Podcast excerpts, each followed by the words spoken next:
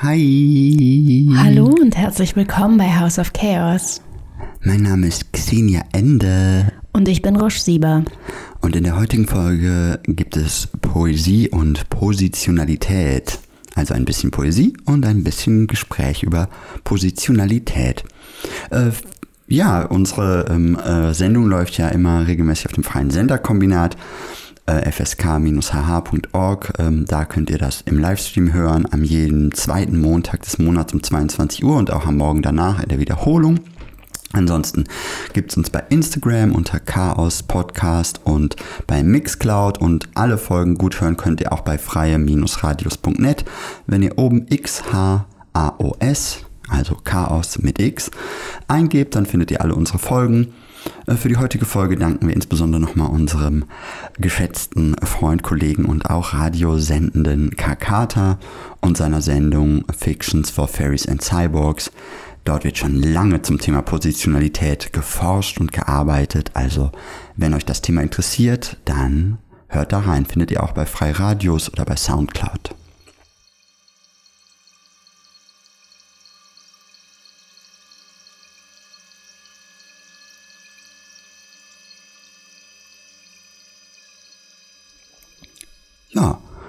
Insofern würde ich sagen, beginnen wir die Sendung. Und wo Poesie und wo Positionalität ist, das, das merkt ihr schon. Das klappt schon. Also. Viel Spaß beim Hören.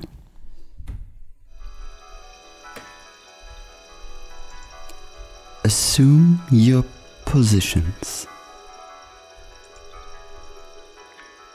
No, we won't. Who's we? It's us. Who's us? Who are you talking about? Us. The connection, relationality, love. Love? Come on. Kinship? Make a wish. What are you wishing for? The miracle machines are working. Let's go to work. I hate work. I hate life. Taking a neurodiverse stance on reality production, just my two cents. Talking about radical image production, just my gazillion pounds of weight on your calculations. I have tools. I made them. Forged from skin, spun from these old hags.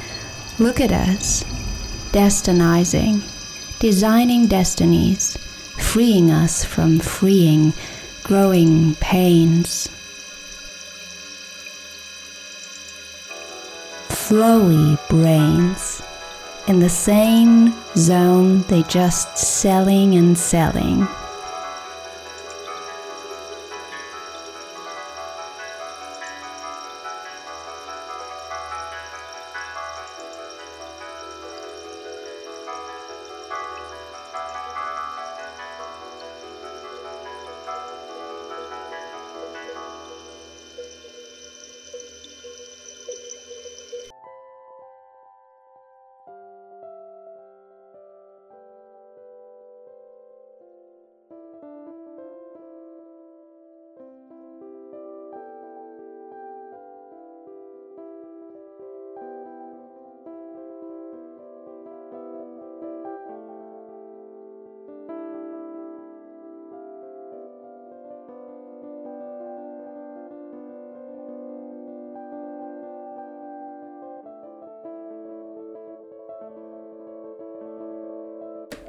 This story is too simple to not be fascist. I like simple language. Oh, let's hug. If you like. Yes, I do.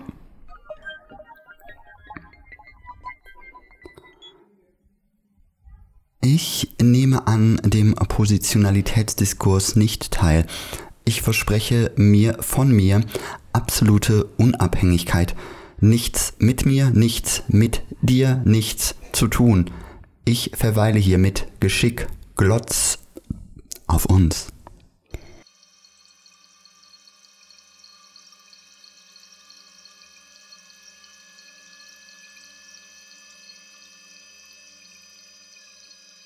Gloria Anzaldúa says, Your allegiance is to La Raza, the Chicano movement, say the members of my race.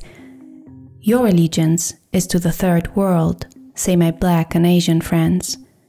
Your allegiance is to your gender, to women, say the feminists. Then there's my allegiance to the gay movement, to the socialist revolution, to the new age, to magic and the occult. And there's my affinity of literature, to the world of the artist. What am I? A third world lesbian feminist with Marxist and mystic leanings. They would chop me up into little fragments and tag each piece with a label. Hm. Das ist ja interessant, was Gloria Ansaldor sagt. Und äh, wenn du sowas schreiben müsstest, würdest, wüsstest du, was du dann schreiben würdest? Also so über die ganzen Allegiances, über die sie hier spricht. Wüsstest du es? Hm. Naja, also ich kann, also erstmal, ich kann auch mal den Text gucken. Ich kann auf jeden Fall, also klar, im, im, Feminist, im feministischen Kontext äh, kann ich natürlich verschiedene Allegiances sehen, also über die Erzählungen, die in mir stattfinden. Also eine Erzählung als Frau, die mich verbindet mit einer feministischen Erzählung, eine Erzählung als Person mit Transerfahrung, die mich verbindet mit allen Kämpfen rund um Transsein, die Verbindung zu, zur Genderqueerness, die mich verbindet mit queer-feministischen Erzählungen, die Verbindung zum, zum Lesbischsein oder also auch wenn ich mich da manchmal, vielleicht da nicht so genau weiß, wie willkommen ich da bin. Deswegen habe ich auch eine Allegiance, deswegen äh, wie, wie Gloria schreibt, zur Gay, zum Gay Movement. I feel very homo sometimes. Um, and I'm discriminated, also against as. Aber auch sozialistisch fühle ich mich verbunden. Also ich kann ein paar Sachen mitnehmen. Mir fielen bestimmt noch mehr Geschichten ein. Wie würdest du Allegiance auf Deutsch übersetzen? Mm, oh, deine also es ist ja, ja ich habe kein Übersetzungstool, aber ich glaube, also es ist ja dein, dein, deine Verbundenheit, es ist eine ähm, deine treue, treue Verbundenheit. So würde ich es sinngemäß übersetzen, mhm. aber ich meine, du kannst auch eben nachgucken und wir finden es raus. Mhm. Ich finde es dann so interessant, dass sie dann damit endet zu sagen, they would chop me up into little fragments and tag each piece with a label. Ich finde das so, so interessant, dass sie erst diese Geschichten, also diese Allegiances aufzählt und dann aber von einem They spricht, also irgendwie gibt es dieses andere von diesen Leuten da, also die irgendwas mit diesen politischen Bewegungen zu tun haben, die eher einen größeren Bedarf haben, haben irgendwie aus äh, Fragmenten so, so Einheitsbreie zu backen. So wäre so meine Wahrnehmung von dem, was da steht. Und das finde ich irgendwie sehr interessant, weil an sich, also ja, je länger ich in politischen Kämpfen bin, desto mehr merke ich, dass ich, na, wie soll ich sagen, genau, the stories we tell stories with. Also da, wo bin ich denn wirklich Teil? Und das ist sehr situiert und konkret. Also. Ja, das, das ist sehr situiert ist und konkret. Mhm. Sehe ich auch. Ähm, interessant finde ich hier dass eine Allegiance, also sowas wie Treue oder unbedingte Verbundenheit to Magic and the Occult in ja. dem Zusammenhang. Mhm. Weil the Occult kann ja auch in anderen Zusammenhängen mhm. problematisch sein. Mhm. Ja, ich fühle mich auch zu vielen verbunden und trotzdem ist dieses Belonging, äh, zugehörig fühlen und ja, verbunden fühlen ja, ja auch nochmal ein bisschen anders, kann ja sich unterscheiden. Und ähm,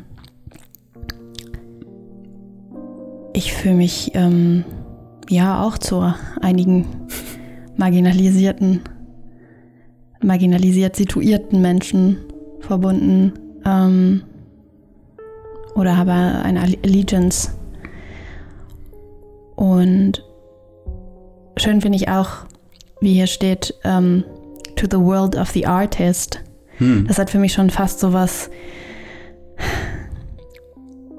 ja, das äh, könnte ich auch so sagen, obwohl ich in, der Leben, in meiner Lebenspraxis das nicht unbedingt sagen würde. Also hm. wenn ich es, sage ich mal, ähm, sehr genau nehmen würde, kann ich gar nicht mehr sagen, The World of the Artist. Das ist so ein bisschen wie aus einem Bilderbuch, wie, wie du dir eben Artist vorstellst. Ja. Und da denkt jede Person auch unterschiedlich. Ich als Person, die das selber ausübt und auch schon als Kind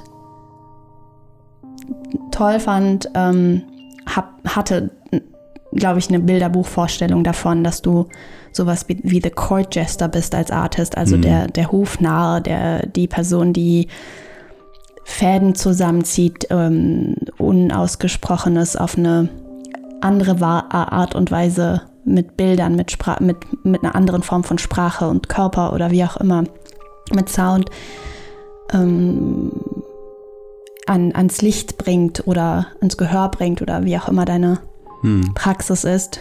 Mm, und wenn ich jetzt die ganze eigentliche damit verbundene ähm, ja, sag ich mal, Positionierung mhm. und Bedeutung von Kunst, also sprich Kunstmarkt und eben verklärter, ja. verklärten Bild vom, vom der, die Künstlerin und äh, ja, da, da habe ich dann natürlich, da bin ich dann so verkopft und habe dann auch sehr viel Lebenserfahrung damit gemacht, dass das schwierig ist. Mhm. Aber erstmal finde ich das schön, das in so einem Kontext zu lesen. Ja, ich habe Und jetzt gerade fühle ich auch eine absolute Allegiance zu äh, Sansendige Azadi, zu, hm. zu den äh, Bewegungen im Iran. Ja, ich könnte da, glaube ich, auch so. Doch, also ich bräuchte da so drei Tage für. Ja. Um, ich glaube, das, das Schöne daran ist so ein bisschen die Verkopftheit. Also erstmal würde ich verkopft anfangen und dann würde ich wahrscheinlich ein bisschen versuchen, lockerer zu sein. Mhm. Letzten Endes weiß ich gar nicht, wo ich jetzt rede, ob ich das so flockig schreiben könnte. Ja, für mich, also warum das für mich, also das ich ja schon gesagt habe, für mich ist das gar nicht flockig, weil es diese Gegenüberstellung hat von das Ende. Hm? Genau, also they weil, would weil chop er, me up into little fragments and tag each piece with a genau, label. Die, genau, ja, irgendwie finde ich, mhm. also letztlich, also wie gesagt, ich I, I'm, I ain't her, so it's my story. Und in, in meiner, also ich habe darüber auch nachgedacht in der Vorbereitung und habe dann gedacht, genau die, das, was diese Geschichten verbindet, die ich erzählen will, das heißt nicht, dass ich nicht andere Geschichten auch erzähle, die ich nicht erzählen will, aber die Geschichten, die ich erzählen will, haben irgendwie alles was mit Emanzipation zu tun. Und das ist sehr situiert und sehr konkret, eben wie ich schon meinte, dann super unterschiedlich in verschiedenen Kontexten und verträgt sich eigentlich nicht mit, mit einer Form von Autorität und Setzung durch Sprache. Und ich glaube, dann setzt bei mir so ein philosophischer Film ein, der genau dann fragt, was ist dann damit eigentlich gemeint und warum, warum hat man diese Gegenüberstellung von diesem, die Leute da, die wollen das so. Und ich denke immer so, also wäre doch schöner, wenn's, wenn ich sagen würde, wenn das enden würde, and they are different stories too, so we meet somewhere on the crossroads and walk our path and love until we fight and then we lean in towards our next emancipatory story. Also insbesondere durch diesen Schluss lese ich da so eine, immer wenn so viel Aversion hochkommt, denke ich, gucke ich mir das nochmal an und denke, was, was, was ist da los? Also genau, also, weil es gibt ja auch andere Days, also genau, also allein wir beide, wenn wir es jetzt mhm. lesen, würden doch an vielen Stellen sagen, ach so ja, da kann ich mich auch mitzählen.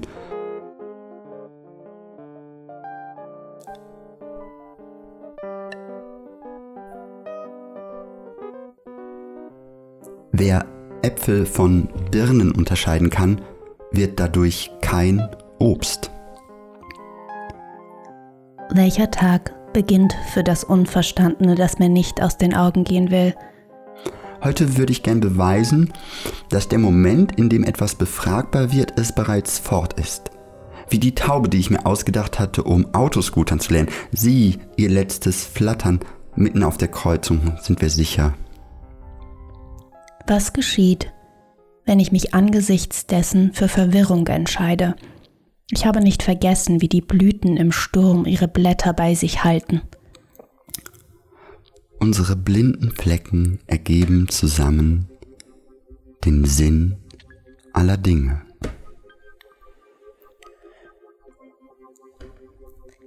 Es gibt keinen Ort des Ursprungs, denn dies würde ihn in Vergessenheit geraten lassen, Die vermeintlich ursprünglichen Dinge lassen sich mit der Fähigkeit zur Parzellisierung der Erfahrung mit immer neuen Beschwörungen wiederholen. In dem Moment, wo die Geometrie des Inneren verfügbar wird, wird die Architektur der Zeichen zur Magie. Doch weder ist das Bewusstsein dreidimensional, noch die Bewegung der Bedeutung anzuhalten. So bleibt in aller Erklärung ein Rest Transmorphes und ein Rest aus der Zeit gefallenes, welches dem Zweifel Einlass gewährt. Nur mit Gewalt lässt sich die Zentralperspektive wahren, mit Angst, das Bewusstsein in Schach haltend, das transformative Recycling des Nebensächlichen aussetzen und die Erinnerung an das Aufscheinen der Lösung zur nostalgischen Sehnsucht verklären. Nur Erinnerung an die Fähigkeit der magischen Selbsttäuschung, der praktischen Fähigkeit zur Spaltung des Synchronen, zur Übertragung der Erfahrung ins Symbolische, zur Objektivierung, welches, sobald es Nebensache wird, als Klopfzeichen wiederkehrt. Irreführend ist es, diese Zeichen Gedanken zu nennen, da sie als Symptom weder gemacht sind noch bearbeitet werden können. Die Beobachtung bestimmt den Verlauf, so ließe sich sagen, das, was zwischen uns liegt, wird durch unbewegte Aufmerksamkeit bearbeiten, was vor uns liegt, durch aufmerksame Bewegung. Wie viele Aversionen brauchst du, um das öffentliche Problem der Konkurrenz in ein privates der Missgunst umzuformen? We're the flowers in the dustbin. And the whirlwinds beneath us.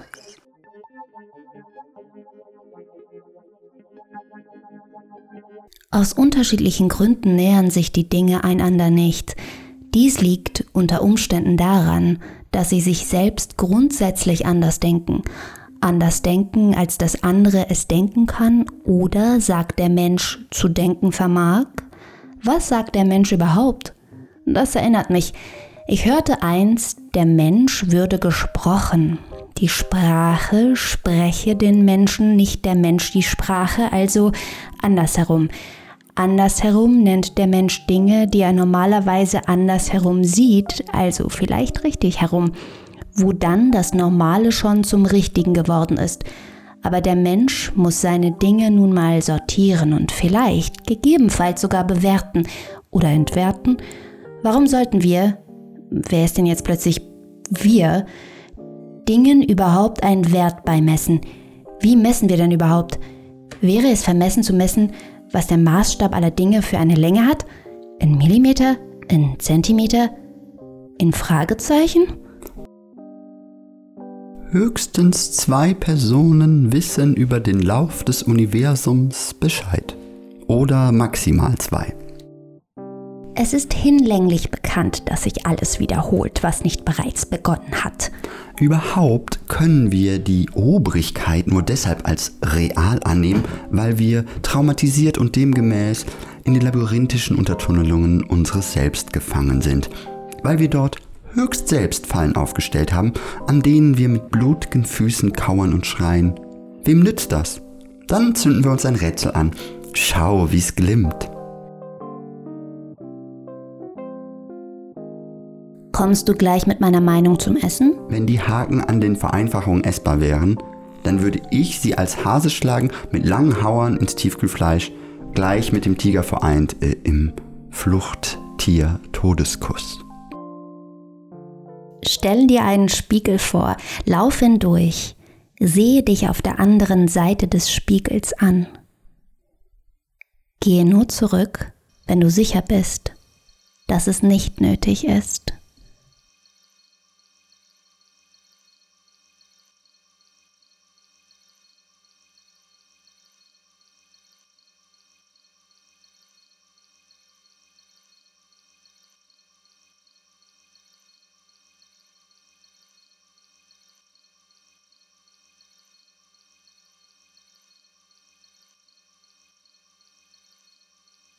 Ja, äh, zur, zur Sendung heute habe ich auch eine sehr ähm, interessante Recherche dann über Positionalität noch gemacht. Also das äh, fand ich äh, hochgradig interessant, weil ich hatte, ähm, wir hatten ja über Intersektionalität geredet und wir haben ja viel letztlich über, sag ich mal, ähm, Sprechen aus gewissen Positionen ähm, hier theoretisch und praktisch diskutiert, gesprochen, aufgearbeitet. Also zum Beispiel fällt mir dazu jetzt zum Beispiel die Desidentifikation Folge ein, wo Munoz über dieses, ne, man liest aus einer, aus einer ausgegrenzten Position, liest man Texte, die meinetwegen zum Beispiel auch aus dem Kanon, westlichen Kanon stammen und trotzdem liest man die anders, liest die gegen, benutzt die anders, ne, wertet Symbole um. Und allgemein ist es irgendwie, ist es schon fast so selbstverständlich, dass so ein feministisches Sprechen irgendwie ein Sprechen von einem Standpunkt als Feministin, also auch als eine Person, die das in der Erfahrung erlebt, äh, dass es eben davon geprägt ist. Ich habe das dann eben nochmal nachgeguckt, weil ich wollte, also irgendwie hatte ich auch gemerkt, dass Intersektionalität und Positionalität ja nicht ganz das gleiche sind. Dann habe ich beim Recherchieren mich auch wieder an Sachen erinnert. Es ist ähm, ja eben so, und also da erstmal eine Sache einzu, anzusagen, genau diese ganze Idee, also das finde ich bringt es auch gut auf den Punkt. Das ist ein Konzept, was von verschiedenen Theoretikern äh, benutzt worden ist. Ähm, das nennt sich dann ähm, the, the, the Outsider Within. Also genau, und das meint so ein bisschen ähm, dieses Phänomen, also außen zu stehen und dadurch eben mehr zu sehen. Also das ist irgendwie der ganz entscheidende Moment, dass äh, wir sozusagen, wenn wir außerhalb der Verhältnisse stehen, dann äh, mehr von denen zu Gesicht bekommen. Also so, und vielleicht würde ich auch einmal bei diesem grundlegenden Bild lassen, bevor ich überhaupt jetzt irgendwelche Names droppe und Historik oder irgendwas. Weil ich finde das erstmal, ich finde, bevor das nicht irgendwie einem irgendwie einleuchtet, macht diese ganze Sache mit Positionalität, glaube ich, kommt man da nicht weiter. Also nur noch mal genau im Ihr kennt das bestimmt mittlerweile aus vielen Runden und aus äh, Gesprächen oder ihr seid mit Leuten unterwegs, die wokey woke sind mhm. und die wissen Bescheid, dass es eben einen Unterschied macht, ob wir gewisse Erfahrungen haben und gewisse Positionen oder wie wir vorhin gesagt haben, gewisse Geschichten erzählen. Muss man nochmal drauf gucken, genau. Aber ähm, dass es eben einen Unterschied macht. Und eigentlich ist es fest in der politischen Praxis drin, dass man Positionalität mitdenkt. Es ist ganz ich sag mal, am allerbekanntesten mir zuerst aus der, eben aus der feministischen Diskussion über ähm, Betroffenheitsperspektiven und auch Definitionsmacht von Betroffenen im Umgang ähm, mit Gewalt ähm, und da eben da die Position anders wahrzunehmen. Aber ich glaube, genau um den Aspekt geht es jetzt hier nicht, wenn ich über dieses Outsider-Within-Phänomen spreche, sondern da geht es eben darum, sich irgendwie, und das habe ich jetzt auch in der Vorbereitung wieder versucht, ich versuche dann immer so ein einfaches Bild zu finden. Also so, genau, jetzt bin ich also irgendwo drin, sagen wir mal, ich, wenn ich, also zum Beispiel, ich stelle mir eine Situation vor, wo, wo wurde ich zum Outsider gemacht, das ganz banal ist. Da fällt mir zum Beispiel ein, ich bin in der Grundschule und dann werde ich bestraft, werde ich in die Ecke gestellt. Das ist zum Beispiel eine Position. So, jetzt bin ich außen, jetzt bin ich nicht mehr in dem Klassenverband, ich darf auch nicht mehr teilnehmen. Ich muss also in der Ecke stehen und gucken. Und das gibt mir eine andere Form zu sehen, wie eigentlich der Prozess ist. Also ich sehe, ne, ich, ich, da ich mich auch nicht mehr beteiligen kann, fallen ja auch viele, sag ich mal, Impulse weg. Es entsteht auch eine absurde Form von Ruhe in der Beobachtung, weil ich letztlich denke, okay, ich bin hier, ich darf aber nicht mitmachen, ich muss jetzt hier stehen, ich soll die Klappe halten und dann fange ich an, die Leute anzugucken. Ich finde dieses Bild gar nicht so falsch, um sich der. Warte mal, du musstest in der Ecke stehen? Ich war auf der Waldorfschule die ersten vier Jahre, vielleicht lag es daran. Ah. Wahrscheinlich lag es daran. Da haben hm. auch die Leute so darüber gesprochen, wie die Kuhfladen braten und sowas. Ich weiß nicht, es war sehr, es war sehr naturverbunden. Deswegen bin ich hier. oh my. Fight German Occultism, please oh, wow. kill it. Ähm, ja, äh, ja, ich, ich, ich weiß, dieses Bild wird es nicht auflösen. Gleich, wenn ich sozusagen die historische Quelle aufrufe, werden wir merken, oh, was ein Strudelwurm. Aber deswegen wollte ich es erstmal mit dir mit diesem Bild probieren. Genau, funktioniert das einfach so, wenn du also sagst, dadurch, also wir haben das, glaube ich, auch bei Queer Kinship kam der Aspekt nämlich auch stark vor, dass eben betont wurde, dass die queeren Personen, die ja aus dem traditionellen Familienverbund ausgeschlossen sind, dadurch sozusagen einen privilegierten Blick auf Beziehungspraxis haben. Also, hast du eine spontane Reaktion drauf? Vielleicht A auf mein Bild, B auf diese These, Outsider within, macht das ist das etwas, wo was Nochmal, dass eine, das, das, marginalisierte Personen letztlich einen besseren Blick auf die Mehrheitsgesellschaft haben. Also nicht nur auf ihre eigene Position, sondern auch auf alles. Also deswegen passt dieses fast panoptische Schulbeobachtungsbild von mir. Genau, also Nancy Harting ist zum Beispiel eine, oder Sandra Harting heißt sie, glaube ich, nicht, dass ich mich jetzt hier vertue. Ähm, es steht hier in meinem, in meinem Text. Sie heißt Nancy Hartsock. Ich meine, entschuldige. Also Nancy Hartsock gehört, also 1983 gehört zu einem der ersten, die eine feministische Standpunkttheorie ausgearbeitet hat. Und sie argumentiert auf jeden Fall, dass es eben nicht nur darum geht, dass man dadurch einen besseren Blick auf jetzt meine Betroffenheit hat, sondern eben auch auf zum Beispiel Männer. Also man versteht mehr über Männer und Frauen aus einer ausgeschlossenen Perspektive als aus einer eingeschlossenen Perspektive. egal aus welcher ausgeschlossenen Perspektive. Nein.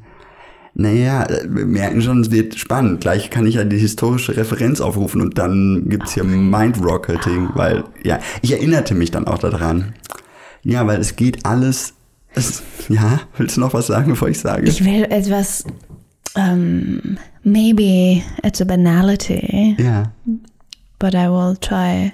Mhm. Du sagst, naja. Ähm, wenn ich jetzt aus einer, bleiben wir doch bei dem Begriff Orientierung und Position und so weiter, ja, also so dieses ganze örtliche. Örtlich. Ja. Ähm, wenn ich aus einer Position spreche, einer geflüchteten Person zum Beispiel, also ich jetzt, und ich bin dann erst woanders und dann bin ich nochmal woanders, ja. geografisch. Bin ich jetzt hier zum Beispiel und habe Insights von der einen Lebenserfahrung, dann von der anderen, aber die andere Lebenserfahrung ist immer gepaart von der einen und die eine Lebenserfahrung ist dann auch mittlerweile gepaart von der anderen, obwohl es eine Phase gab, wo es nur, nur die eine Örtlichkeit gab. Ist jetzt sehr, sehr, mh, klingt sehr bekifft, obwohl das äh, ex- einem, einem absolut wollte ich jetzt sehr sagen. klar gerade im Kopf. Ich hatte nur Apfelschorle, so. Aha, ähm, ja, und dann kann ich, dann verstehe ich so ein bisschen, Mhm. dass du dazwischen stehst und irgendwie dann dementsprechend beides irgendwie kennst. Ich, Ist das ungefähr die Richtung? nee, ich glaube nicht, Aha. weil ich glaube, das, was du Na sagst, gut, ist eben schon zu hybrid, weil es von diesem weil banal Ban. ich war, nämlich, ich war nicht banal banal. Ban? Vielleicht ist das, was ich jetzt gleich aufrufe, viel Ja, banaler banal. als das. Ja. Weil du beschreibst ja eine Erfahrung genau, die beschreiben würde, ich habe zwei Zugehörigkeiten und kann aus dem jeweilig eine das andere blicken. Was hier Ich hätte das auch so kurz sagen können. Ja, du hast recht. Nee, ja, ich fand das aber blumiger, wie du das gemacht Ja, hast. extra. Durchaus unterstützt wird. Hier im House of Blumios. Es blüht das House of Blümlein. Bloom. Blooming Und intellectualisms. Slabbering snails. Then it's a rose, maybe. A rose. Let's eat the rose. Nein, Arising from the Dark ist ähm, mehr dichotom, also zweiteiliger. Oh. Deswegen, ich bin erst drin, dann raus. Also sozusagen würde man in dem Bild, wenn ich jetzt, genau, es ist Aha. Mhm. nämlich nicht so schön hybrid, sondern es ist so dichotom in dem Sinne von, Genau, du, sagen wir mal, als, wenn du da anfängst, ich bin als geflüchtete Person in Deutschland, dann siehst du natürlich eine ganz andere Seite der Deutsch, des Deutschens, was jetzt die Deutschen von innen nicht so sehen wollen oder können. Sei mal dahingestellt. Aber das wäre eher das, würde ich sagen. ja, ja, Al- Alman, sagt man eigentlich Almanie auf, auf, auf Farsi? Auf Farsi? Almanie für Almans? Nee. Almani heißt einfach nur Deutsch. Ah, das ist nicht, das ist nicht, äh, ist kein Schimpfwort. Ja, nee, war mir klar. Ja, Also- sollte eins sein. Da halte ich mich raus. ja, ja. Das ist einfach nur mein das äh, Wort für Deutsch. Almani. Also genau, jetzt habe ich dich und Tom gesagt. Jetzt geht's kommt jetzt. Ich kann nicht mehr länger. Ich kann mich nicht beherrschen. Ich muss jetzt ich sagen. lenke dich auch ab aktiv. Ja, es macht ja. Ist Ich auch mache auch, gut. ähm, Weil- das könnt ihr jetzt nicht sehen. Und ich sage euch jetzt schon, ich garantiere, also wir haben ja beide ganz wunderbare Stimmen und Ja. so Mhm. und tolle Gedanken. Warm, weich. Und es lohnt sich auch dann nur die Stimmen zu hören, um Absolut. die Gedanken ähm, äh, wirken zu lassen. Ja. Aber ich ähm, kann euch eigentlich nur sagen, ihr verpasst durchaus auch was, ähm, dass wir nicht das auch immer filmen. Weil unsere wow. Gesichtskirmes ja. ist ähm, real. Die lädt ein. Wir haben ja, auch immer Familientag für alle aktiv. Queerdos freifahren ohne Ende. Auf unserer Gesichtskirmes. Ja, das stimmt. Ja. Wir können alle einsteigen. Ja. Wir drehen so noch Flinter, eine Runde. Flinterrunden. Ja, Flinterrunden gibt es noch Special. Ja, Special Glitter. Hier Achterbahn. wird gecircelt. Ja, geht auf jeden Fall. Jedenfalls, genau, habe ich, ähm, lenke ich Xenia auch gerade ja, ähm, mit meiner und Mimik nur ab. zurecht, weil sobald es aufhört, sage ich mhm. Marx und Hegel. Also da will ich nicht nur ablenken, will ich irgendwie aus Versehen das äh, Gerät hier. Das ist ein gestelltes Lachen. Ja, ja. mit einem gewissen Charme behaftet, weil ich war mal, äh, ich war ja mal durchaus äh, da, wo die Leute mal das gesagt haben. Ich sag's jetzt nicht nochmal. Aber. Wo war das? Äh, wo ich, vielleicht, vielleicht hat es also in diesem Radiosender auch mal, wo wir. Naja. Dieser äh, Radiosender. Dieser Senderix Frischling nicht, sondern dieser andere, dieser, ja. ja. Aber geht, also ich kann ich jetzt nicht mehr, es macht mich jetzt schon so, es ja. amüsiert mich jetzt schon so fürchterlich, aber es geht natürlich darum, dass der Arbeiter. Nein, und vorher der Knecht, der Knecht und der Herr und Knecht. Und bevor ich jetzt, ja, ich, ich finde, wer jetzt hier Dialektik sagt, kann der Fachaufsatz schreiben. Ich sage Dichotom. Ich möchte sagen, mhm. ja, ja. Mhm. Ähm, ich finde, ähm, diese Art, das zu beschreiben, ist zwar richtig, aber eben überhaupt nicht vollständig. Also ich, also das wäre jetzt meine meine Antwort oder meine mein kleiner flippiger Kommentar zum Thema Positionalität von der von mir bereits falsch vorgestellten wichtigen feministischen Theoretikerin. Hm, schauen wir noch mal nach. Nancy Hartsock prägend eben aber auch für Positionalitätsdiskurs, insbesondere in den USA, ist ähm, Dubois und sein äh, doppeltes Bewusstsein über das Schwarzsein. Da, da wird es auch ein bisschen anders, weil da geht es nicht direkt nur um Marx und Hegel, aber leider, was heißt leider? Die hatten halt viel Schwung und dieser, sage ich mal, ähm, historisch, dialektisch, materialistisch, je nachdem, dieser Flitzebogen-Move mit diesem, dass man irgendwelchen Leuten eine revolutionäre Geschichte zuweisen kann und die machen das schon und so. Ich, dazu haben wir heute keine Zeit. Ich wollte nur sagen, grundsätzlich finde ich, dass das als Erzählung also ob jetzt, also als Erzählung kann ich das verstehen und finde das auch in den Aufgriffen im Feminismus relevant, also in allen marginalisierten Kämpfen zu sagen, genau, es gibt etwas, was ich aus einer Position erkennen kann, die, dass ich nicht sehen kann, wenn ich da drin stecke. Das ist genauso schön und banal wie einfach.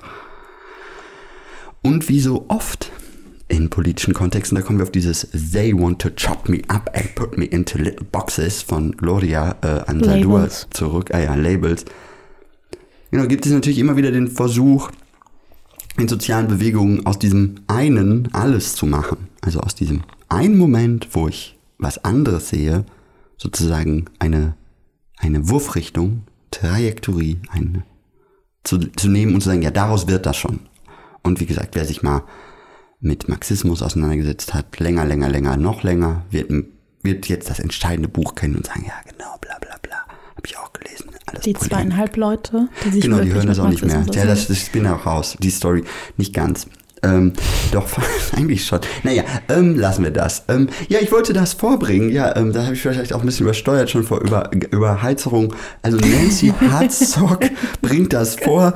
Ähm, Positionalität. Dann in meiner weiteren Recherche, wir schließen das jetzt hier einfach. Also wir bin ich jetzt. Also ich moderiere einfach. Du bist viele. Wir, nee, boah, i. Das darf man nicht mehr es gibt dieses Buch auf Deutsch. Man muss dann sagen, we're many. Yeah, but uh, I'm ja, many. Ja, I'm many. Ich habe dann eben noch ähm, versucht, ähm, weiter, genau, dann habe ich so Schemata rausgesucht, so Schaubilder, so Bilder. So zum Thema Positionalität. Aber ich weiß nicht, ob ich die Schaubilder machen will. Ich habe ja auch noch diese ja. How German Are You Skala entwickelt. Die finde ich auch nicht schlecht. Die ist hart. Die ist vielleicht ein bisschen zu rau ja. jetzt für, äh, ja. Naja, ich, ähm, aber ja, ich finde dieses Innen und Außen interessant. Ich könnte jetzt, also genau, ich glaube, mich hat diese Recherche über Positionalität, sag ich mal, wieder da angestupst, dass ich es immer wieder, sag ich mal, wie, fast ein bisschen, ich sag jetzt heute einfach mal interessant finde, wie sehr dann versucht wird, Philosophie mit Aktivismus zu verwechseln, weil ich finde, Aktivismus ist halt eher, wenn überhaupt, äh, sowas wie Social Science for Everyone. Also ich sehe jetzt, wenn ich jetzt, sag ich mal, ein Attribut von Aktivismus und revolutionärer Praxis, dann ist es für mich eher Forschung und Belonging als Philosophie und Technik.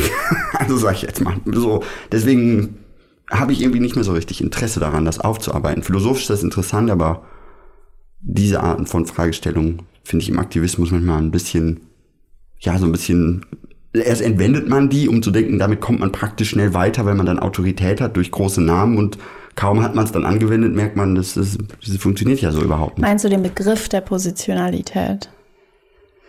Genau, wenn man, also wir hatten das in der Intersektionalitätsfolge.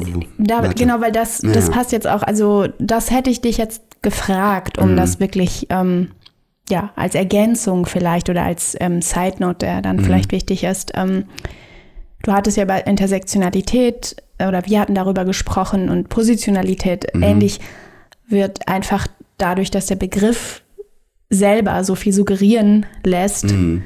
vielleicht oft anders verwendet. Und vielleicht könntest du dazu, wenn du möchtest, ja, ein, zwei Sachen sagen, was Positionalität in verschiedenen Kontexten bedeutet.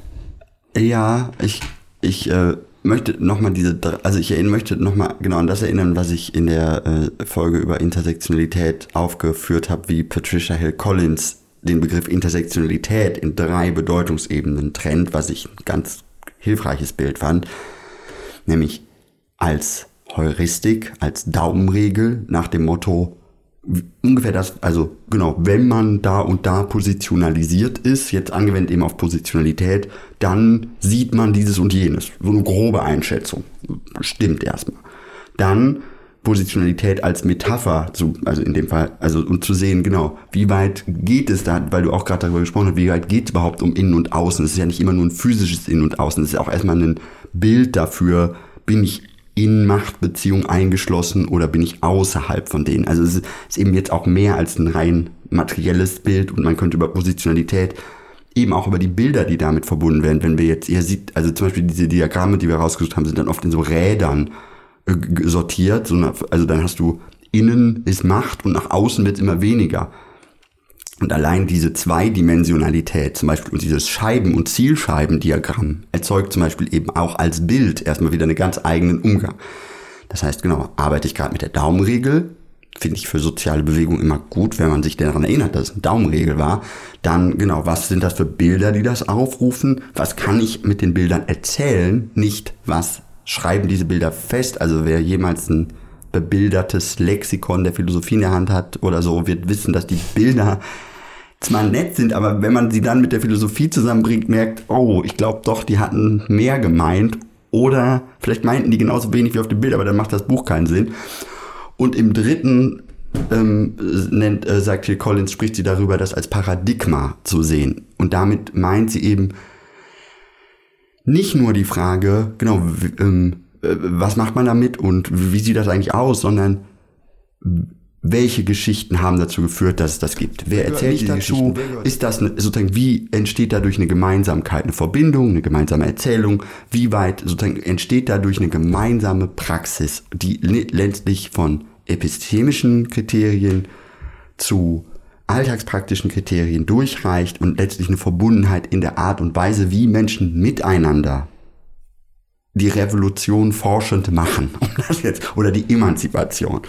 Und das wäre jetzt, ohne dass ich genau so viel, so viel tiefe Lecture zu dem Thema gemacht hätte, wie ähm, zu ähm, Intersektionalität, würde ich erstmal sowas anfangen und erstmal genau diese Lockerheit erstmal da wieder reinzubringen und mit den Wahrnehmungen und Ersteindrücken, die da sind, also wie ich jetzt zum Beispiel nicht mehr in der Lage war, mir Nancy Hartzocks Namen zu merken. Aber jetzt habe ich es schon so haft gesagt und jetzt stelle ich mir auch die ganze Zeit sowas vor.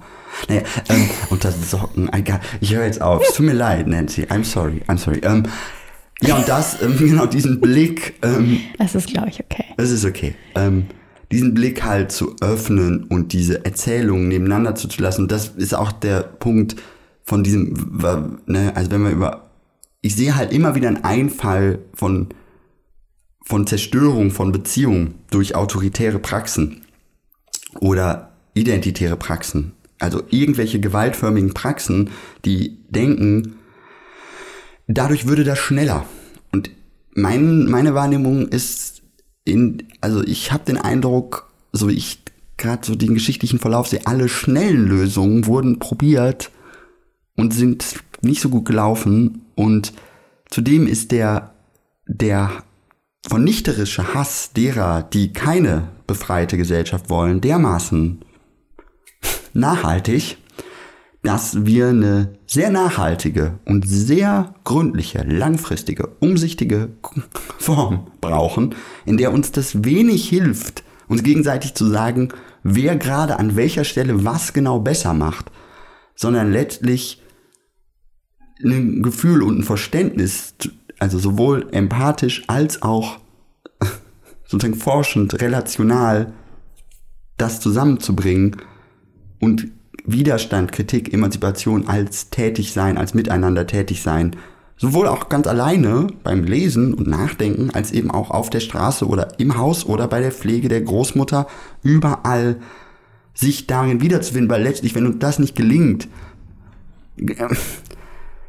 ich, also ich, ich kann mir vorstellen, dass ich in den 60er Jahren, wenn jemand gekommen wäre und gesagt hätte, genau, wenn wir das jetzt so machen, wir ziehen das knallhart durch, dann ist morgen der Kommunismus ready, dann hätte ich vielleicht gedacht, ja, weiß nicht, mit Stalin ist jetzt schon echt weird und so.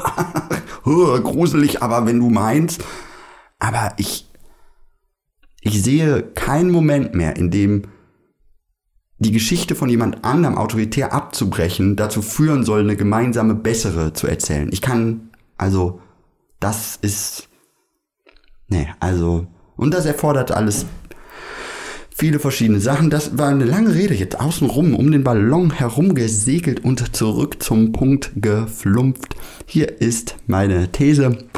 Keine These, sondern äh, ja, wir sind da, wo wir sind. Wir gucken die Theorie an, da, wo sie ist. Und wenn sie sich so weit davon entfernt, sie besprechbar zu machen, handelt es sich wahrscheinlich um Philosophie oder um fachwissenschaftliche, also naturwissenschaftliche Gegenstände. Und die sind nicht dafür gedacht. Also die machen einfach keinen Spaß. Die machen in dem Sinne keinen Spaß, die nicht dann, also dann außer des Fachlichen zu diskutieren, aber die fachlichen Begriffe zu benutzen, um am Ende zu merken, oh Mist, was habe ich mir da jetzt schon wieder für sieben patriarchal eklige, was weiß ich, antisemitische, rassistische, sonstige Leute ins Hochbrot geholt, nur um irgendwie Autorität aus der Geschichtsschreibung zu ziehen und ja, also irgendwie meine langen Reden über Positionalität laufen darauf hinaus, dass einfach, ich glaube, das ist eigentlich, bleibt für mich das, was ich am wichtigsten finde von dem, was ich gesagt habe, ist, es stimmt, von außen sehe ich mehr, nur was dann für eine Geschichte folgt, hat sehr, sehr viele verschiedene Aspekte und der Moment zu sagen, du stehst außen, deswegen bist du eine Revolutionärin, also so wie es, fällt mir jetzt auch noch hier ein bisschen weiter Name-Dropping, da fällt mir so Randgruppentheorie von Marcuse, der hatte auch zu gearbeitet, genau, damit ist man so außen und dadurch entsteht, dann kann man, äh, und ich, ich finde irgendwie letztlich läuft es immer wieder auf eine Hierarchisierung von Menschen untereinander hinaus, dann gibt es die einen sind wichtiger, die anderen sind unwichtiger. Ich ähm, glaube, es braucht eine andere Form von Vertrauen, es braucht eine andere Form von Kinship, es braucht eine andere Form von einer, äh, säkularen Form von Belonging, von Miteinander. Es braucht Social Family, es braucht Strukturen, in denen wir uns halten können. Und ähm, ja, und wir sollten alles an, wir sollten neugierig, also ich bin absolut pro Neugier, also genau, wenn wir einen Blick, also genau, wie ich jetzt in meinem blöden Bild am Klassenraumrand stehe und dabei vielleicht zum ersten Mal in der Lage bin, alle Frisuren der Leute in der Klasse zu erkennen, weil ich vorher keine Zeit dafür hatte, ja, dann habe ich doch vielleicht darüber was gelernt. Was tragen denn die Leute in meiner Klasse für Frisuren? Auch das ist interessant. Niemand weiß, welche Informationen wir wann brauchen. Also stay nosy, stay focused, stay gentle, stay lovely. Jetzt habe ich jetzt viel gesagt. Jetzt finde ich, du, du, du fädelst mich jetzt hier raus. Ich fädel dich hier raus. Ähm, ich bin ähm, diesmal ein bisschen stiller, glaube ich, weil ich wegen der aktuellen Ereignisse im Iran bin ich tatsächlich ziemlich viel in meinem Kopf und im Austausch mit Freundinnen und Familie und Aktivistinnen ähm, das Kollektiv Women, Women Life Freedom in Berlin wollte ich nochmal Shout, äh, Shoutout geben. Ähm, ich habe gerade gesehen, dass es auch ein Kollektiv in Hamburg gibt, das so heißt. Mit denen habe ich mit euch, den weiß ich gerade nicht, mich noch nicht so viel beschäftigt. Ähm, das Kollektiv in Berlin, dem bin ich sehr dankbar für das, was die machen. Und ähm, ich habe halt tatsächlich gerade sehr viel davon im Kopf und könnte, also ja, ich habe mich auch viel darüber unterhalten ähm, mit Iranerinnen, die im Iran sind, aber auch die hier, die draußen sind, die ähm, sehr viel über intergenerationales Trauma sprechen, ähm, über das, was diese Bilder in uns auslösen, sowohl der Proteste als auch der, die, äh, die Repression der Proteste, die Unterdrückung, die da stattfindet. Und dass das ähm, so ein ähm, ja, sehr auffühlender Moment ist, ähm, egal ob eins jetzt super aktiv mitmachen würde oder das nur on the side betrachtet. Ich habe ähm, sehr, sehr alte Familienmitglieder, ähm, die das, die außerhalb des Irans sind, die da jetzt, außer jetzt hier und da mal irgendwelche Sachen auf, auf ihren Social Media teilen oder so jetzt nicht so viel mehr machen können. Also ich rede jetzt von 80, über 80-Jährigen, die, ähm, mit denen ich auch noch mal viel gesprochen habe über deren Perspektive und was das mit denen macht. Und dann habe ich eben mit äh, jüngeren Gleichaltrigen gesprochen, bin eher so Millennial und dann eben die noch jüngeren, die Gen Z, also die jetzt so unter 30-Jährigen. Und ja, ich bin irgendwie damit gerade total beschäftigt und auch die äh, Xenia und ich hatten für den Queer Trans Strike Radio Tag. Am, am Freitag ist das immer jeden fünften Freitag im Monat. Ähm, da machen wir ja auch mit vielen anderen tollen Leuten Radio. Und da hatte Xenia mich einmal auch kurz live äh, zu, dem, zu der Thematik interviewt. Und da äh, sage ich auch mehr Inhaltliches dazu. Ähm, das mache ich jetzt hier in der Sendung nicht mehr, weil dafür die Zeit fehlt. Weil wenn ich erstmal anfange, brauche ich mindestens 45 Minuten. Ich kann jetzt gerade einfach nur so aus einer ganz persönlichen Ebene, was jetzt auch am Rande mit dem zu tun hat, worüber wir jetzt mhm. geredet haben, sagen, dass es eben auch